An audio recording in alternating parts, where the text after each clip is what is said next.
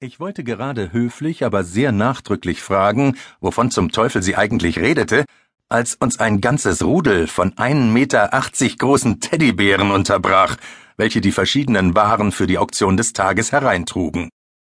Die Bären schossen direkt an uns vorbei, die Waren vorsichtig in den weichen, pelzigen Armen tragend und unterhielten sich dabei mit leisen, brummelnden Stimmen. Sämtliche Bären sahen aus, als seien sie oft sehr grob behandelt worden, und als sie an Lucretia Grave vorbeikamen, murmelten ein paar von ihnen laut etwas von der Notwendigkeit, sich gewerkschaftlich zu organisieren. Sie legten jedes zu versteigernde Stück in eine eigene Glasvitrine und behandelten alle Waren sehr sorgfältig und respektvoll. Ich überprüfe besser mal, ob alles an seinem Platz ist, sagte Grave bedeutungsschwanger. Sie meinen es ja gut, aber Sie sind nun einmal Bären mit sehr wenig Hirn. Typisch für die verdammte Verwaltung. Versucht wieder mal Geld zu sparen. Sehen Sie sich um, altes Haus, damit Sie ein Gefühl für den Laden hier kriegen, aber fassen Sie nichts an.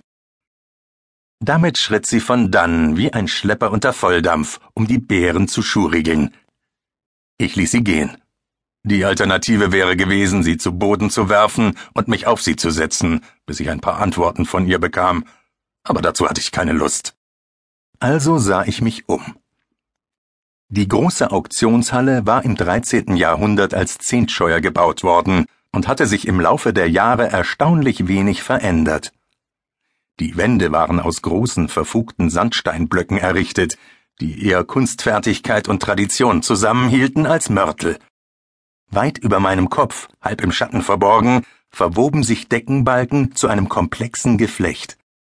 In den Wänden gab es lediglich einige Schießscharten, und der Boden bestand aus rohen, mit Sägespänen bedeckten Holzbohlen. Neonröhren warfen ein fast schmerzlich grelles Licht. Es gab nichts Heimeliges hier drin, keinerlei Komfort. Aber andererseits kam auch niemand her, um die Architektur zu bewundern. Die große Auktionshalle war Schauplatz großer Transaktionen. Ich ging durch die Reihen billiger Holzklappstühle, die mit Blick auf das schmucklose Podest der Auktionatorin ausgerichtet waren, und betrachtete die verschiedenen Exponate in den Vitrinen. Es war die übliche Mischung. Berühmtes und Berüchtigtes von zweifelhaftem Wert und strittiger Herkunft. In der Neizeit konnte man alles kaufen, was einen interessierte und woran man Spaß hatte, aber niemand garantierte, dass es auch war, wonach es aussah. Man konnte Glück haben oder draufgehen, Dazwischen gab es nicht viel. Und nur weil man etwas besaß, war man nicht immer auch in der Lage, es zu behalten. Das erste Exponat war ein schwerer Oberschenkelknochen, der als die Waffe ausgezeichnet war, mit der kein Abel erschlagen haben sollte.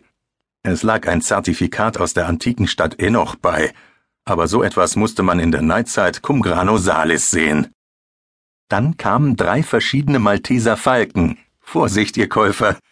Ein JFK-Kopf aus Messingguss, der angeblich Prophezeiungen von sich gab, Nostradamus Schreibfeder, ein Skalpellbaron Frankensteins, eine kleine lackierte Holzkiste, die vorgeblich die Asche Jeanne d'Arcs enthielt, und ein Schirmständer aus einem Yeti-Fuß.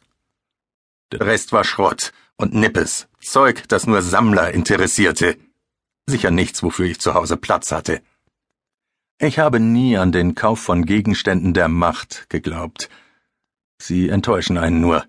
Entweder sind im unpassendsten Augenblick die Batterien leer, oder man vergisst das Kommandowort. Außerdem findet man nie das Handbuch, wenn man es gerade braucht. Sie bringen mehr Ärger, als sie wert sind.